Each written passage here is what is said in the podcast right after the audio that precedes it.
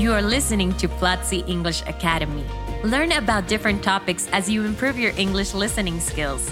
Join Platzi and have access to courses on product design, audiovisual production, data science, business, English, marketing, and more. Enjoy this week's episode. Welcome to Platzi English Academy. I'm Carol, course director at Platzi. Remember to go to platzi.com slash learn and take this week's free class. Joining us today is Renzo, also a course director at Platzi. Hey Renzo, how is it going? Hi, Carol. I'm doing great, thank you. In this podcast, you will learn about speaking responsibly by being assertive and clear. But before we begin, let's review some of the vocabulary we will use in this episode.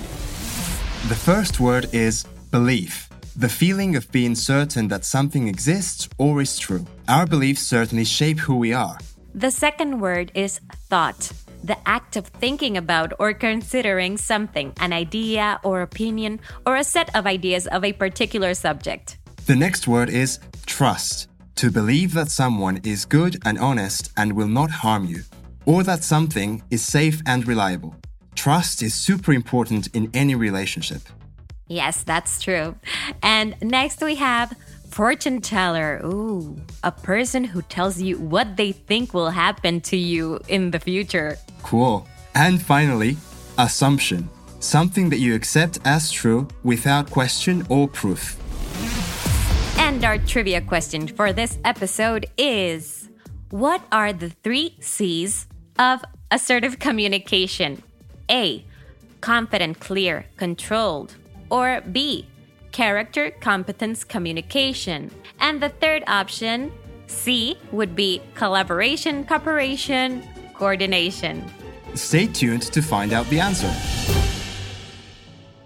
Before we talk about what we need to consider in order to speak responsibly, let's define also what assertiveness and clarity mean.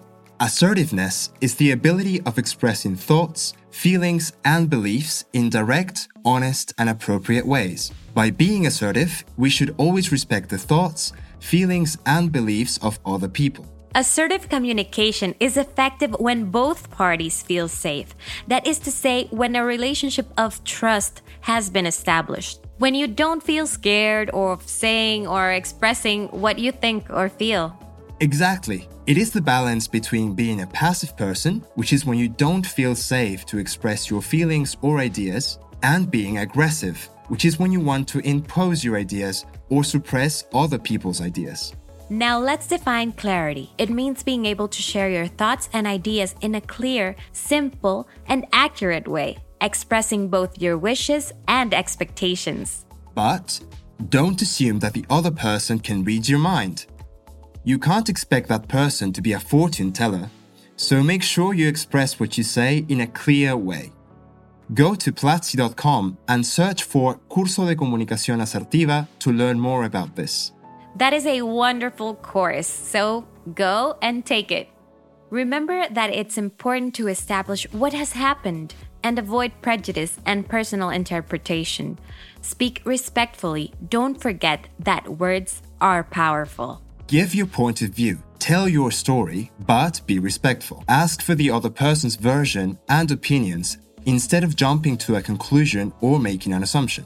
Speaking responsibly focuses on what to say, how to say it, why to say it, when and where to say it. So, what is this about? What to say is about emphasizing the use of direct, clear, and assertive language without ironies or jokes.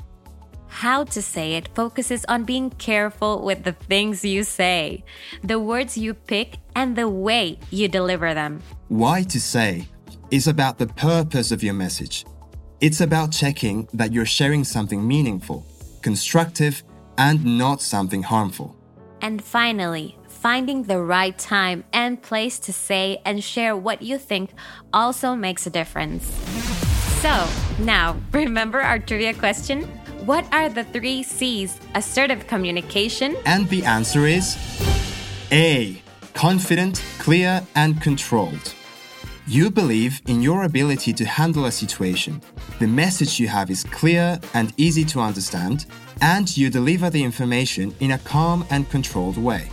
Next Friday, we will have a brand new podcast episode. Go to platzi.com slash learn and watch a free class. It will be available for seven days. Thanks for listening. Till next time. Bye bye. See you all in the next episode. This was Platzi Academy. We'd like you to listen to the words of Diana Uribe, chronicler, presenter, and historian, who will share why she believes Platzi is the path to digital transformation. Platzi es una plataforma digital de educación que te enseña una nueva cantidad de habilidades, de entender la vida como un proceso de aprendizaje continuo y de permanente formación. Se meten a platzi.com slash Diana Uribe. Te suscribes. Se suscriben durante 12 meses y al meterse con este código tienen 13 meses, o sea, un mes gratis de aprendizaje. Y ahí vas a encontrar muchas nuevas posibilidades como aprender a vender en línea, como aprender a crear empresas, como aprender programación digital, páginas web, pero no es como que tú te metes en un momento dado en Zoom donde todo el mundo está simultáneamente a una determinada hora y durante un periodo de tiempo fijo. No, aquí una vez que tú te metes, el tiempo es tuyo, el horario es tuyo, los contenidos están ahí para ti. Entonces tú te metes cuando puedes, durante el tiempo que puedes. Ahí hay toda una cantidad de herramientas pedagógicas claramente pensadas para que puedas entender y aprender y repetir a tu ritmo. Hay talleres, hay profesores a los que se puede consultar, hay estudiantes que están tomando tus mismos cursos y con los que también puedes consultar. Y este espíritu tan especial y tan bonito y tan necesario y tan útil en estos tiempos es de lo que se trata Platzi. This was Platzi English Academy. Thanks for listening. Share this podcast if you liked it and let us know which topics you would like for us to discuss in future episodes by going on Twitter and using the hashtag Platzi English.